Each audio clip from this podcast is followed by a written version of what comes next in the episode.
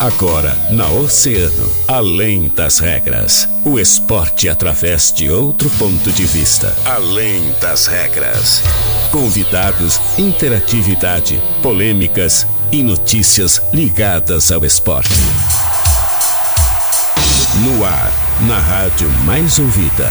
Além das regras. Além das regras.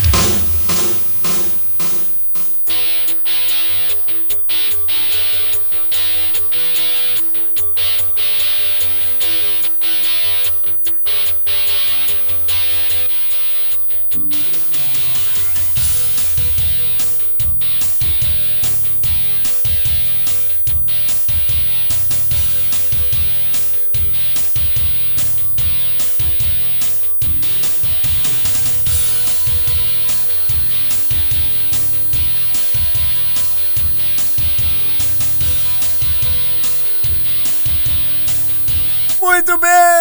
Salve, salve! Muito boa tarde, 13 horas 8 minutos, temperatura na casa dos 19 graus aqui no centro da cidade do Rio Grande. Nós estamos começando mais uma edição do Além das Regras aqui na rádio, assim na rádio mais ouvida, sempre! Eu sou o Guilherme Rajão e até o e-mail de Faço Companhia. Sempre, é claro, agradecendo aos nossos parceiros da Fruteira Tesma, Atacar Varejo, WhatsApp 98134 8717, Olaf Black, Avenida Brasil e em Pelotas, na Arthur Halbach, Sítio Floresta. Ao meu lado, ele, Daniel Costa, que junto comigo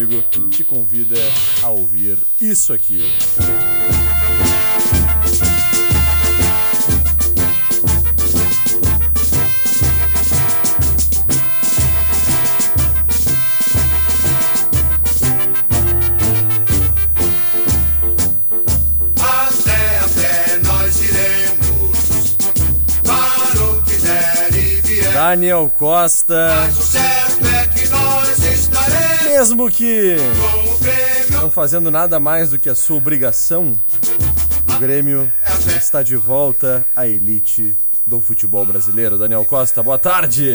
Tudo bem, Guilherme? Muito boa tarde pra ti, boa tarde pra todos os nossos ouvintes. Hoje de segunda, só segunda-feira mesmo, Guilherme. É verdade. Só segunda-feira, porque ontem o Grêmio tardou, mas conseguiu seu acesso matemático à Série A do Campeonato Brasileiro de 2023. Não fez, como tu disse, não fez mais do que a sua obrigação e quis, Deus quis o destino, que fosse novamente na, no palco, onde em 26 de novembro de 2005 o Grêmio conseguiu aquele acesso histórico, aquele título histórico da Série B de, de 2005, né, contra a equipe do Náutico. O jogo de ontem não teve nem 1% da mística que, que teve lá eh, 17 anos atrás, com o Náutico pintando o vestiário horas antes da partida, o vestiário eh, visitante, né? Eh, horas antes da partida, prendendo os jogadores dentro do vestiário, eh, tocando um sino dentro do vestiário. Não teve nada disso ontem. Mas mesmo assim, foi uma partida, foi um, um jogo muito marcante, porque novamente o Grêmio consegue o seu acesso à Série A do Campeonato Brasileiro, Guilherme.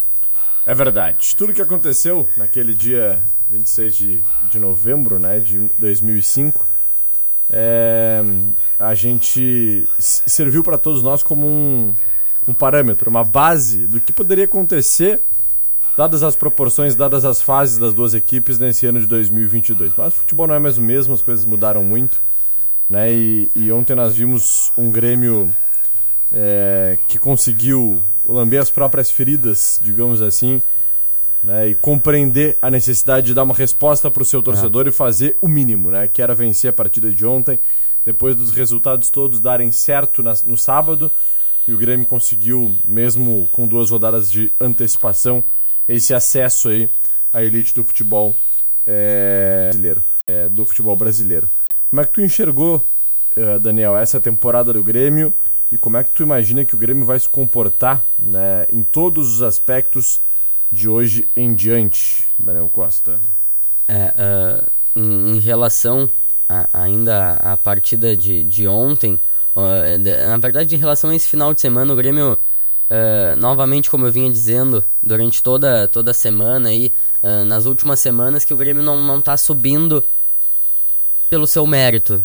Tá subindo por incompetência das demais equipes. E neste final de semana, novamente, ali a gente viu que deu todos os resultados certos pro Grêmio.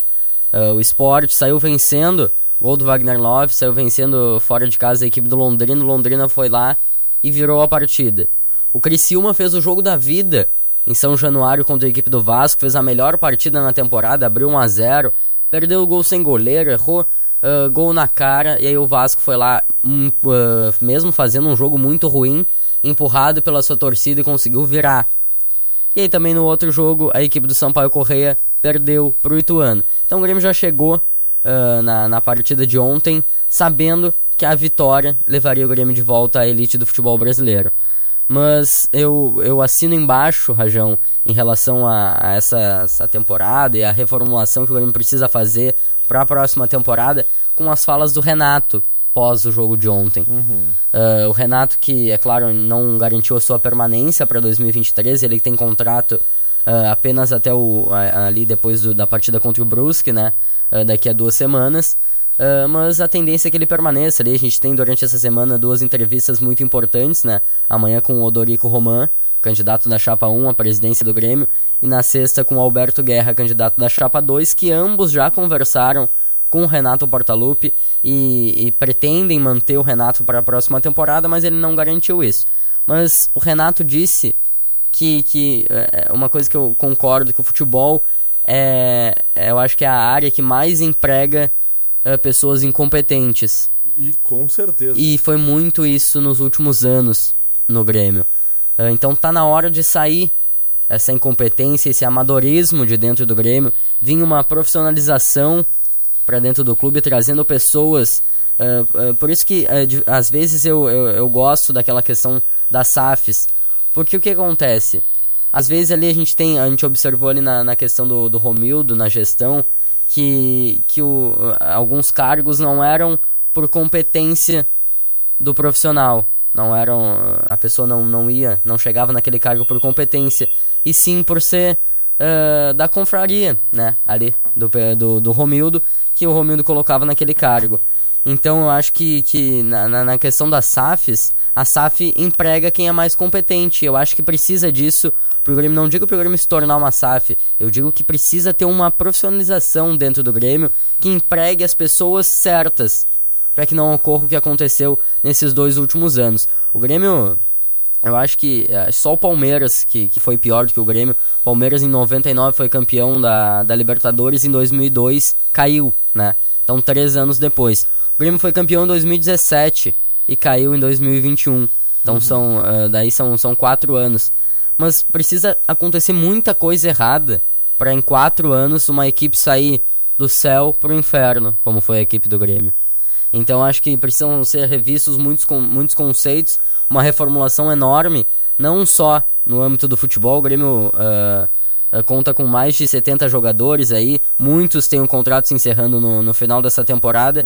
Então é o momento do Grêmio enxugar essa folha salarial, fazer uma reformulação, uma reformulação que o Inter fez até nessas últimas temporadas Que deu certo. e né? que deu certo, exatamente. ah, encerrar alguns ciclos. Então acho que, que vai passar muito por isso. E também pela, pela análise do, do próximo presidente do Grêmio e que faça isso, né? Tem que analisar bem ah, quais ah, as virtudes e os defeitos do Grêmio nessas últimas temporadas para conseguir aí sim o Grêmio retomar e retomando aos poucos o seu, o seu cenário ao futebol brasileiro e da América Latina. Com certeza. Aproveitando isso, essa deixa, Dani, falar que nós estaremos amanhã e sexta-feira, né, fazendo uma sabatina com os candidatos à presidência do Grêmio, o Alberto Guerra e também o Odorico Roman, né, e que estarão aqui conversando conosco, falando um pouquinho sobre essa campanha política do Grêmio, né, para que possa escolher no dia é, Ah, no dia 3 de novembro a gente tem aquela primeira. no pátio ah, e depois não, no pátio é depois. Ah Ah, isso No, pátio é depois. É na, na segunda semana ali de, de novembro. isso Já te confirmo a data que é 12 de novembro, se, não- se eu é não me 12 de engano. novembro né É, é 12 de novembro, exatamente. Segundo sábado de novembro. Exatamente. Então, os dois nomes que vão estar concorrendo à presidência do Tricolor e a gente vai ter essa entrevista amanhã, então, com O Odorico o Roman. Odorico Roman e na sexta-feira com o Alberto Guerra. Então, Exatamente. acompanhem que vai ser muito importante, né, para a torcida tricolor conhecer um pouco mais sobre as propostas, o que pensam os dois candidatos à presidência do Grêmio. E, e também, é claro, falando sobre esses temas tão importantes, né? Que é essa necessidade desse processo de reformulação É. que o Grêmio vai passar e precisa passar nos próximos tempos.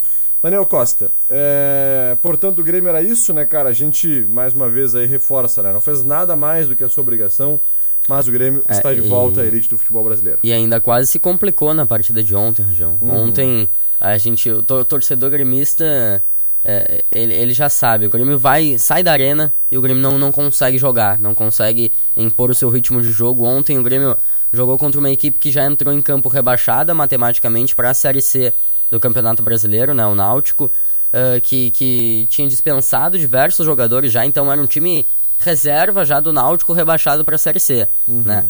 Ah, e mesmo assim o Grêmio fez um primeiro tempo até ali, até saiu o primeiro gol, o gol do, do Bitelo. Era um jogo muito ruim. Um jogo que, olha, é- era ruim até de, de se, se ver aquele jogo do, do- entre Grêmio e Náutico. Então o Grêmio fez, fez força ali no início do, do primeiro tempo, mas depois que saiu o primeiro gol ah, do Bitelo, o Grêmio conseguiu ah, ah, pegar, ficar mais, mais tempo com a bola, ser mais ofensivo, criar diversas alternativas ali, sempre apostando na, na força do Diego Souza né, na área. Ah, e aí o Grêmio conseguiu encontrar depois dois gols na segunda etapa que garantiram a tranquilidade no resultado, que só veio após a expulsão do Giovani. Né? O Giovani, que, que foi expulso ontem, é, é aquele mesmo que, que, foi, que surgiu no Santos, ah, jogou no, no Flamengo, no Atlético Mineiro. Um jogador que era tido como uma grande revelação. Mais um dos mas meninos que, da vila, né? É, mas que caiu muito o rendimento, né? Ah, hoje está sendo rebaixado com, com a equipe do Náutico para a Série C, Rajão. Com certeza. Então tá, breve intervalo, na volta a gente fala de URF e do empate do Internacional contra o Curitiba. Não, sai daí não. Oceano FM. Rio Grande. Oceano. Oceano 1 e 19. Posto Primeiro, sempre com preço mais baixo da cidade. Abasteça no Posto Primeiro, Doutor Nascimento 76. Posto Primeiro, informa a temperatura. 19 graus. Olha o mamão docinho, tem alface novinha, frutas e verduras, o atacado e varejo Fruteira Tesman. Chama no Whats 981 34 87 17. Fruteira Tesman, Olavo Bilac, Avenida Brasil e em Pelotas, na Arthur Halbach, Sítio Floresta. Na hora de comprar um carro, pesquise e avalie as propostas. Quem te oferece a melhor condição de pagamento? Quem melhor avalia o seu usado? Qual revenda te atende com excelência? Quem te passa a confiança de comprar um carro zero ou seminovo revisado? Com 15 anos no mercado, a Portal Multimarcas vem se destacando como uma das principais revendas de Rio Grande. Enquanto uns vendem carros, a Portal Multimarcas realiza sonhos, entregando felicidade sempre. Na Oceano FM, dica do dia. Dica do dia. Bulldog Shop, moletons TED, jaquetas jeans, bobojacos a partir de 229,90 e moletons a partir de 89,90 em até 10 vezes nos cartões. Na República do Líbano 301. Estilo Moto Peças, um novo conceito em peças e acessórios para sua moto. Atendimento de qualidade e um espaço lindo esperando por você. A Estilo Moto Peças fica na Visconde do Rio Branco, 358, Whats 991 21 5873. Vem para Estilo Moto Peças. Grupo Oceano. Eleições 2022. Vote certo. Quem já teve a biometria coletada pela Justiça Eleitoral poderá utilizar as digitais como forma de identificação no dia da eleição. No entanto, eleitoras e eleitores que ainda não realizaram o cadastro biométrico não precisam se preocupar. Todas as pessoas que estiverem com o título regular poderão votar normalmente, mesmo que não tenham biometria coletada pela Justiça Eleitoral. Para votar, a pessoa deve apresentar um documento oficial com foto. São aceitos os seguintes documentos: e-título, título de eleitor em meio digital. Se estiver sem foto, é necessário apresentar outro documento oficial com foto. Carteira de identidade, identidade social, passaporte, carteira de categoria profissional reconhecida por lei, certificado de reservista, carteira de trabalho, carteira nacional de habilitação. Não é obrigatório apresentar o título de eleitor para votar. Grupo Oceano, junto com você também no segundo turno das eleições 2022. Oferecimento Comel Energia Solar. Junte-se a nós neste movimento de sustentabilidade e economia. Qualidade e credibilidade desde 1996. Feirão vem que tem MW na José Bonifácio. Avaliação até 100% da FIP no teu usado. Primeiro em março de 2023. Ganha transferência e o tanque cheio. E a melhor negociação. Saia de carro novo no Vem que tem MW na José Bonifácio. Pedestre use sua faixa. Confirmadíssimo. Vem aí, Sorriso Maroto. Sábado, dia 14 de janeiro, na Saque. Praia do Cassino. Em Rio Grande. O dia do me maquiada. Pré-venda de ingressos liberada na Secretaria do Clube. Ou pelo site minhaentrada.com.br. Sorriso Maroto. Na Praia do Cassino. Alta temporada. Vai ser incrível. Realização Morfine Produções. Verifique classificação. Fala, presidente Lula. Agora, quando eu voltar, a gente vai abrir linha de crédito muito grande para que a gente possa investir em micro e pequenos empreendedores. Nós vamos querer explorar a criatividade do povo brasileiro, dando a ele oportunidade. Siga em frente, cara. Vença. Os bancos públicos existem para isso. O BNDES existe para isso, a Caixa Econômica existe para isso, o Banco do Brasil existe para isso, para financiar a evolução desse país. Agora é Lula. Proposta do Onix. Vamos criar aqui no Rio Grande uma rede estadual de clínicas de especialidades. Serão pelo menos 10 unidades, espalhadas pelas regiões do estado. Proposta do Onix. Outra questão que vamos resolver na saúde do Rio Grande é a do IP Saúde. São mais de um milhão de pessoas que têm o seu atendimento prejudicado por total ineficiência do atual governo em resolver o problema. Transformar o Rio Grande. 22. Transformar o Rio Grande. PL, Patriota, Republicanos e Pró.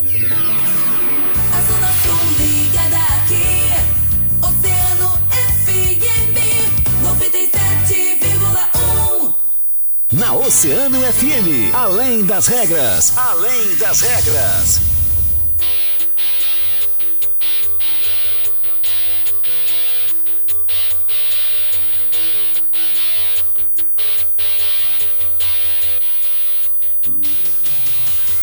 Muito bem, estamos de volta com Além das Regras, 13 horas 24 minutos, 19 graus de temperatura. Daniel Costa, e aí, o RF classificada para nossa grande final da Série Bronze do Futsal Gaúcho, Dani. Olha, Rajão, que, que sufoco que foi. Eu só peço uma, uma coisa agora, vai vir a final, que, que seja mais tranquila. Que seja É mais verdade. tranquila, porque ah, ah, no jogo lá contra o, o, o CMD Itacurubi já foi um sofrimento, já foi uma angústia. E esse foi ainda mais. A URF, então, no- na primeira etapa, ele venceu ontem, ah, ontem não, no, no sábado por 6 a 4 ah, abriu o placar no primeiro tempo ali com, com o gol do Buja.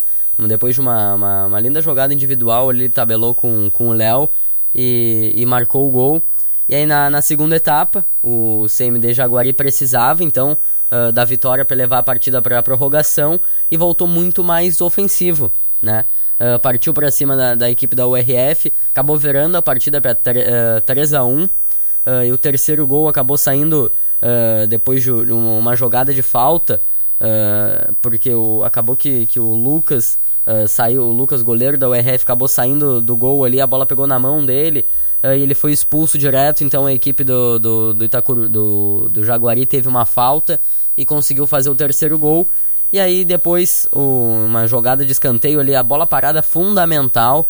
Queria destacar isso aqui, foi fundamental para a equipe da, da URF. Já tinha sido lá em Jaguari com os dois gols do, do Pulga ah, no, no primeiro tempo, virando a partida. Foi de novo nesse final de semana. ah, o, o, o segundo gol da equipe da URF veio depois de uma jogada de escanteio. ah, cobrança no- no- na segunda trave ali pro, pro Seco, fez a finalização e o Mano ah, marcou o segundo gol da equipe da URF. O URF depois teve um pênalti e aí naquele momento ali a URF estava jogando muito bem, Rajão. Aí a, a URF teve um pênalti, o Matheus, que é o cara da bola parada, acabou acertando a trave. E aí deu 30 segundos e os caras fizeram o quarto gol.